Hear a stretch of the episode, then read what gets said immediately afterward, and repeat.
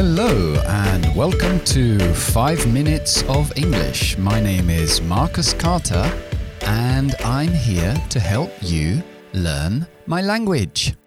Ok, cinco palabras avanzadas de nuevo. Hoy empezamos con dubious. Dubious quiere decir dudoso o dubitativo. Me cuesta hasta decir esa palabra. Y claro, estas son cosas formales en contextos formales, pero queda muy bien en algún writing o si quieres subir tu discurso a otro nivel. Vamos a poner un ejemplo. My family are dubious about coming here this Christmas. Mi familia está dudosa de venir aquí esta Navidad you know, with the uh, pandemic. So dubious about doing something, o lo podéis utilizar un poco también como sospechoso. Uh, there was a dubious message on my answer phone. Hubo un mensaje sospechoso en mi contestador. Siguiente palabra es feasible. Feasible, viable. Podemos decir como ejemplo, uh, the, my boss told me that the project isn't feasible due to economic constraints. El proyecto no es viable debido a limitaciones económicas.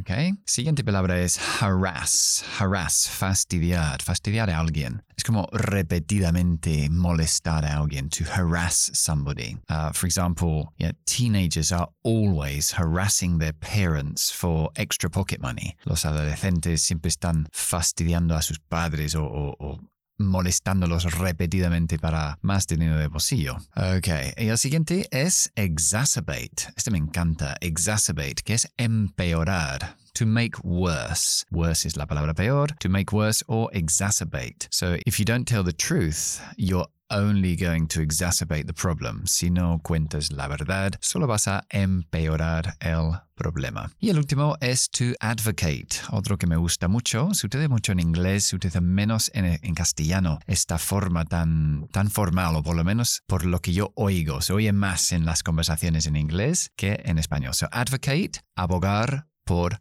algo. Claro, está claro que sí que se oye en castellano, pero no tanto como advocate en inglés. For example, I don't want to advocate high intensity training, but I do think it's healthier than long distance running. No quiero abogar por entrenamiento de alta intensidad, pero sí creo que es mejor que uh, correr largas distancias. Bien, entonces vamos a ver el idioma de hoy y el idioma de hoy es mum's the word. Mum como madre, mum's the word. Y eso quiere decir que yo no diré nada, como que My lips are sealed. Mis labios están sellados. Mum's the word, ¿no? No digas nada. Y bueno, esto por lo visto vienen de, aunque suena madre, vienen del de sonido mmm, como que los labios están juntos y no vas a decir nada. Mum's the word. Madre es la palabra. Ok, eso es todo por hoy. Ya sabéis que estoy en las redes sociales todos los días, Instagram, TikTok, donde podéis um, dejar comentarios, hacer consultas, hacer preguntas. Me encanta interactuar con los seguidores. Y si no, pues nos vemos aquí en el siguiente podcast. Hasta entonces, bye bye.